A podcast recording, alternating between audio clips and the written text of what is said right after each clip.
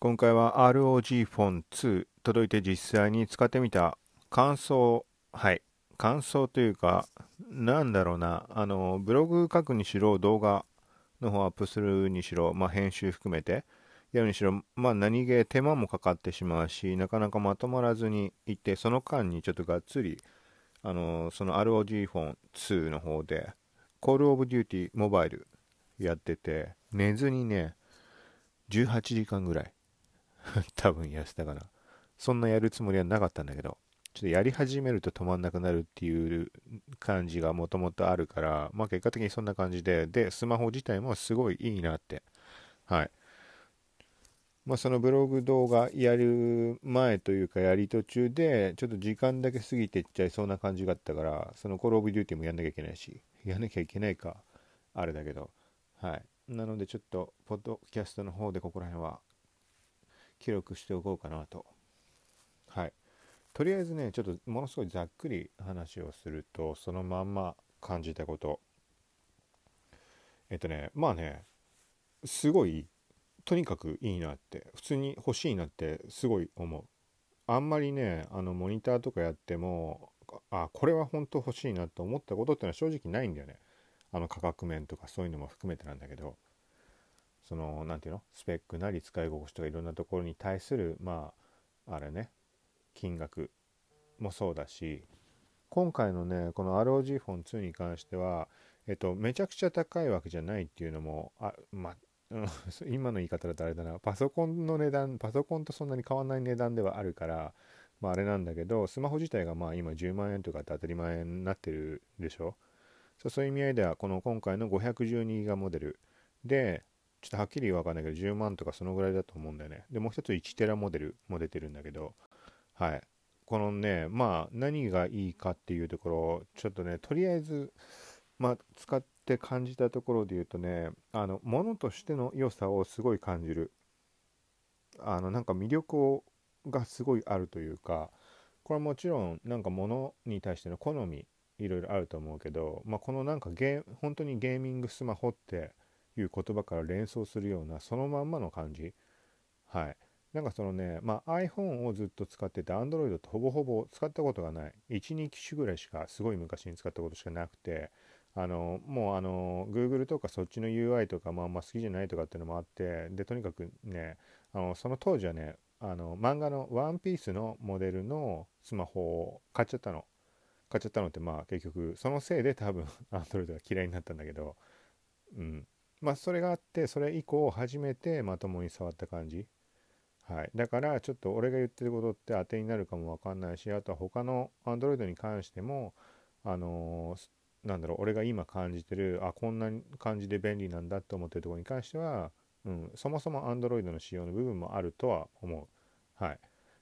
まあそんなのもあるんだけどあのねまあその基本的な Android の機能っていうところに関しては分かってはいるんだけど触ったことあるから。まああの場所場所細かな場所によってはあの俺が把握してなくてこの機種特有のものかどうかっていうのは判別つかないかもしれないけど、まあ、何にしてもねあの UI 各画面のがねとにかくもう本当にさっき触れたみたいなゲームっていう感じの印象。それがねあの思いのほかいいなって思って、うん、でずっと iPhone できたからちょっとねそういう感覚を忘れちゃってたのかなっていうのをねなんか気づかせられたというか。なんか本当にこのねまあ普通のスマホに関してもそういうのってあんまないじゃん。なんかねあのデザイン性動向とかっていうのはあったりするけどこの何かに特化した形？うん。まあそういう意味合いではある意味さっき言ったみたいなワンピースモデルとして出たそのスマホだとかあとはジョジョとかもジョジョスマホとか出たりしてるじゃん。うん、とかそういう意味合いでこのなんだろう中の各画面に関してもその特定のものに、うん、揃えた統一した形で、うん、作られてるスマホ。外観もそうだし中身もそうだし、うん、っていうのは、まあ、この世界観に入り込めるっていう感じがすごいいいなって、うん、ちょっと思った。でほら「ワンピースとか「ジョジョ」に関してはまあ分かりやすいじゃん。ねその作品のあの世界観なわけだから。うん。でまあワンピースに関してはちょっとあのあの使い物にならないなって仕事的には。いろんな意味合いがあってワンピース好きだからっていうのもあるんだけどでも実際に試してみると特にそんなにねあの使いづらさの方が先に来ちゃったから、うん、っていうだけなんだけどそこでもうストップしてしまったからそうそこに対して今回のに関してはあのなていうのまず前提として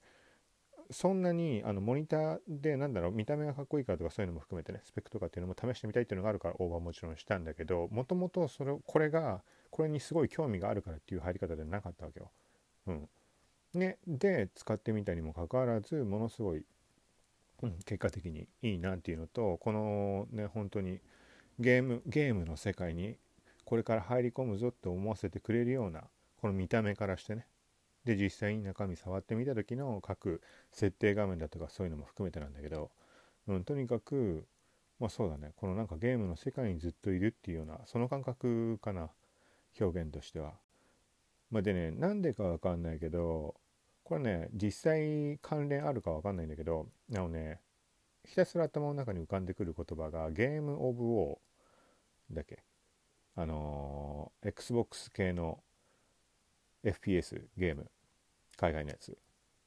3もっと後出たんだっけか。3か4ん？3までしかこれやってないのかな。多分その後出たとかって話があったような気がするけど。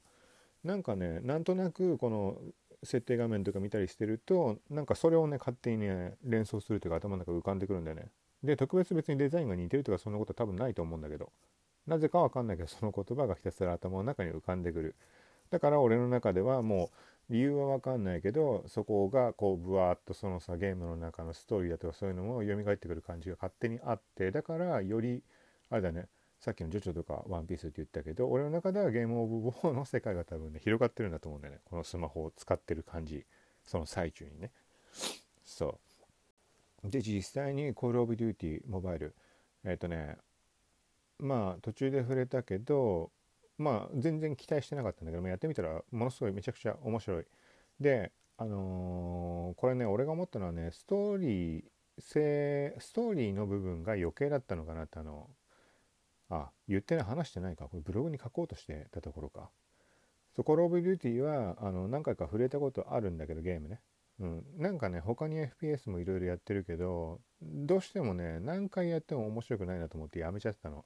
ていうのがおそらくそのストーリー性の部分なんだよね。あのさっきの Gears of War とかだと、あの、なんつうの、近未来というか宇宙人とか出てきたりとかそういう世界じゃん。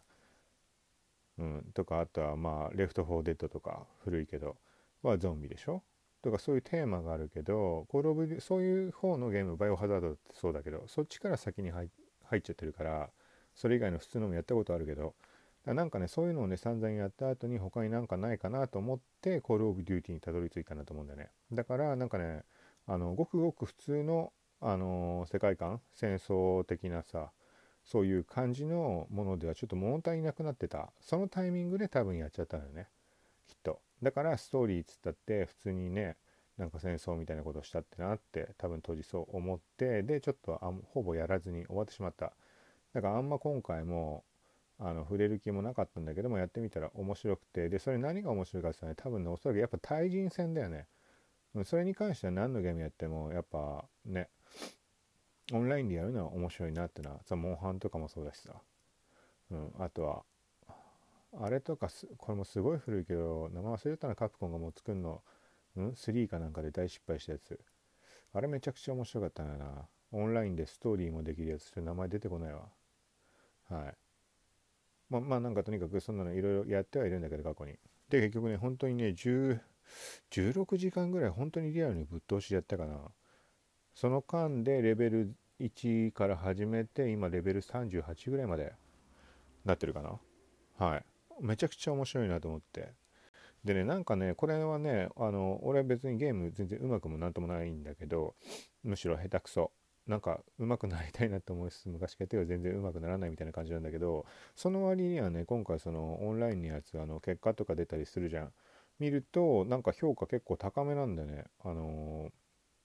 ー、まあいろんなオンラインってさ結構さもう上手くてどうにもなんないみたいなこと多かったりするじゃん。うん。で割と評価高めに出ててであそうだ1個。それがねなんかランク上がったらルーキーからベテランになったら あのめちゃくちゃだったわ。まだ何回かしかやってないんだけどあの何もさせてもらえないぐらいのレベルで、あののまあそんな感じだったからまあそのベテランっていう人たちが出てそこの層に加わった時には話別なのかもしれないけどそれもそれ以前の状態ね。もしくはなんかそのランクマッチみたいなのじゃなくて普通にマッチしてオンラインやる時とかだとあのなんつうのあの評価最後に出るとかのやつだと全然結構上の方に行くわけ。結構引き離して。うん。なんだけどまあそのランクマッチって方でベテランばっかの中でやるともうお話にならない、うん、っていう状況ではあるんだけど、まあ、なんか比較的あのー、下手くそなのにもかかわらず上位に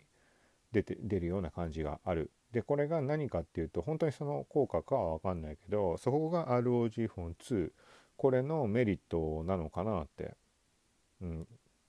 まあそれが何かっていうとなんかねちょっとね今名前すぐ出てこないんでエクストリガーだかなんだかそんな感じの名前のがあってそれをセッティングするとねあのスマホがゲームのコントローラーの L ボタン R ボタンみたいなその2つが使えるようになるんだよねちょっと言ってること意味わかんないと思うけどあの何ていうの iPhone とかでもさまあ、普通のスマホとかもそうだけどあのなんつうの画面とか押した時にホームボタンが存在しないのになんかこう押した感触があってみたいなのあるじゃん。ああいう感じの技術何て呼ぶのか分かんないけど使ってるっぽくてこうゲームやる時にコントローラーみたいな持ち方するでしょ？で人差し指両手の人差し指を上にこうスマホの横側上にこう添えてまあ持ったりするじゃん。そこの時の L ボタンと R ボタンコントローラーでやる時の LR ボタンの話なんだけどその位置で設定ができるんだよね。なんかその設定をやるとねゲームとか単位アプリ単位なのかな？で設定ができてこの指を置く時の左右のこの位置の調整とボタンの反応のとこね。でこれ実際に押すと反応的にはさっき言ったあのなんかホームボタン疑似的なやつみたいな感じで押した感触があるんだけど。はい。でこれをね左右それぞれ押した時に画面内のどこをタップしたかっていうのを設定ができる。そうだからまあコールオブデューティーに限らずだけど FPS とかだと、まあ、普通にねあのトリガーボタン。あの銃撃つ時のボタンとあとは例えばグレネード投げるとかしゃがむジャンプするとかってあるじゃん、うん、それをそのうちの2箇所に設定できるんだよ。そう。だからあの左手の人差し指で例えばジャンプ俺ジャンプにしてあるんだけど。で右手のまあ人差し指。はい。こっちの R ボタンに関しては俺はトリガーボタンに設定したのかな。そうだから普通の人がやるときには2本指しか使えないじゃん。親指基本的にね。でしょ？だから左手は移動に使って右手でこう左右とかの視点変更左右上下の。やりつつ敵が来た時にトリガーだから一旦右手のこの視点変更を離さなきゃいけないわけじゃん。で射撃でしょ？うんで他の操作に関してはその間ジャンプするってなったらねジャンプもコールオブデューティーで言うとまあ右側についてるからジャンプしてる間押した瞬間はトリガーボタン当然押してられないじゃん。当たり前だけどね。これがこの X トリガーみたいなのを使うと4本指使えるからさっき俺の設定の左ジャンプ左上 L ボタンね。右ボ右の R ボタントリガー。でするとこの2つと同時に親指の方では、ね、移動ができる視点変更も。うん、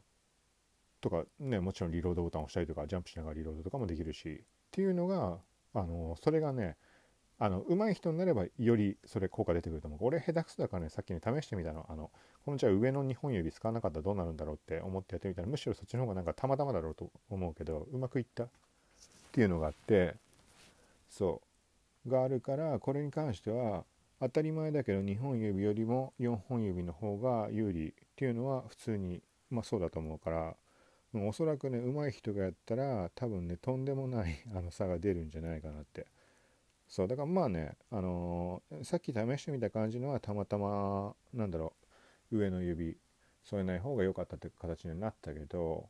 多分回数こなしたら圧倒的に多分4本指の方がいいと思うからこれに関してはあれだよね本当のあのー、ゲーム本気でやってる人とかに関してはあのー、ねなんというか必須ツールというかもしかしたら。他にこういうものがあるのか俺知らないけどなんかざっとネット見たらちょっとチートツール並みだみたいなこと書いてあったの見たからおそらく他のスマホではないんだろうなってちょっと現段階で思ってはいるんだけど、はい、これが最大のゲームに関してはあのー、まあ、メリットだったり特徴だったりするのかな。はい。まあ、普段ゲームスマホでやらないからこんなこと言ってもあれなんだけどまあこれに関してはまあすごい便利だしなんかいい機能なんじゃないかなと。はい。あとなんかこれも他のスマホとかでもあるのかわかんない。マクロ機能とかもあるんだね。自動化するようなね。うんこれがこの ASUS の ROG フォン2にはついてた。あのセあのセットで1つの画面の中でなんかサイドバーみたいなのが出して X トリガーってさっき言った設定とかマクロの設定とかあとなんか細かな設定がいろいろ。ちょっとこれもねゲーミングスマホなんてこと俺は分かんないからあれだけど最適化みたいなのやるとまあ現現在やってるゲームに最適な状態にしてくれる、うん、とかなんかいろいろあるっぽい。これまあブログの方で写真載せるぐらいはしようかなとは思うが細かい説明は俺がやるってもできない可能性あるから。うんはい。という感じで。うん。であとはまあ普通の日常用途にと思ってごくごく普通の SNS とかのアプリ普段使うようなのとかワードプレスのアプリとかも入れてみたけどそこら辺はまあ普通に快適だよね。まあ Android との差ってあの iOS との差っていうのは少なからずあってそこの差は感じたりはするけどまあ全然普通に使える。特別いい悪いもない、まあ、ただ ROG フォン2が画面が圧倒的にでかいからそこに関しては仕事の作業的にはいいなって。ただ画面でかいから片手操作できないとかっていうデメリットもあるけどまあこれはしょうがないよね。とあとはねただね片手モードっていうのがあってあの画面に余白はできちゃうけどちっちゃくしてくれて片手で全部ね届くような感じにもできるんだよね。そうこれはそう片手で作業しなきゃいけない時なんかにはいいのかも。これも他のスマホであるなしってちょっとよくわかんないけど。はい。とあとはねちょっとね残念だったのは今後レビューしていくにあたって基本的に Adobe 製品をがっつり使うからスマホに関しても。うん。で特にここ最近はあれだね YouTube にしても何にしても動画編集があるから Adobe のプレミアラッシュっていうのをがっつり使ってたわけよ。で Android のも出てるからこれこそ試したいなってレンダリング速度の比較とか。そしたらね残念ながらね非対応だった。あのねはっきりした記憶じゃないんだけどこれ。そういえばそうだったなと思ったのが Android 10以降かなんかが対象ってなったんでねプレミアラッシュは。そうだからねこれがねちょっと結構残念かなってほんと試したかったのに。だからそこもがっつり動くとかって言えばちょっと本当にねあのー、本気で購入を検討するような段階まで来てたんだけどちょっとそこが対応してないってあれだなっていう、うん、まあとにかく使ったまだ1日半とかだけど、うん、かなりいい感じかな。なんかこう使うのが楽しい感じがある。あのねそう。でねこれも1個さっき途中で触れたけど画面がでかいってのが俺基本もうね iPhone11 Pro の時にボロクソに言ってたんだけど指届かねえじゃねえかとか。うん、そういうデメリットでしかないところしか話してなかったの。なんだけど今回のこの ROG フォン2を使って分かったのはあのね横向きにしてゲームをやるっていう発想がそもそももう俺の中になかったから。これねあの全然違うあの没入感。びっくりするぐらい。この ROG フォン2で初めてこの Call of Duty もやったわけだからで iPhone11 の方11 Pro の方でも試しにちょっと起動してみたの。なんとなくね。なんていうの要は ROG フォンでがっつりやってさ後々もやりたいと思った時に11 Pro でやった時どんな感じなんだろうと思って。そしたらね画面狭くてねあのー、まあ、やっぱ入り込めない部分とあとは画面ちっちゃいから当たり前だけどあの見える領域が少ないこう指を置いた時点でね結構ね隠れちゃう。この指と指の間に見える部分っていうのの広さが全く違うから ROG フォン2の場合だと結構左右の方に指が寄ってる感じなのも真ん中がっつり見えて。そのぐらいあの長さ横に向きにした時の長さが長いからそその時はもう全然違うかな。で結構そのなんつうのあんま目に近づけ適度な距離よりも近づけるともう結構ね画面目いっぱいに見えるような印象あくまで印象だよ。もちろん周りの周りも背景目には入るけどうん。だからまあなんだろうなやっぱあれだよね。横に広いなんか何の話だったかわかんないけどなんかあったね。人間は180度以上の画面は認識できないかなんとかみたいな。あまあどうでもいいかこの話は。そうもなんかとにかくねこれは思ったかな。でだからこれに関してはまあその分ね重くなったりとかバッテリー容量も 6000mAh とかあるしがあるからまあ、そういうコンパクトどうこうってところに関してはまあねダメ。そこを求める人にはまあ、なしな選択にはなってしまうかもしれないけど、まあ、全体的に本当にその世界観だとかゲーミングスマホっていうところの何ふさわしいというか全てがそこになんかつながってるというか、うん、でバッテリーもね相当持つ印象、うん、今のところ触った感じだと。はい。でまあ iPhone と違って細かな設定ができるっていうのがまあ Android の魅力でもあるんだろうけど今回のに関してはえーとまあ、ROG フォン2の方の機能っていうところも絡んでると思うからちょっと何とも言えないけどえっ、ー、とねなんかすごい細かく設定ができるんだね。だねでここちょっともう終わっちゃうけど、まあ、何してもあの特にゲームの環境まあこれは iPhone の方でも設定できるものもあるけどさなんかねあのー、まあ、画質の設定だとかそういうのもあるけどこの ROG フォン2特有の、あのー、そこら辺の設定みたいっぽいものがあったりして、うん、そこら辺もすごいあの実際細かなところ触っていくとあこんな設定もあるんだっていう感じで本当にゲームプレイする時の最適化、まあ、ゲームじゃなくてもだけどもちろん。なんかそういうね細かいところの設定あるのはいいなってちょっと感じたかな。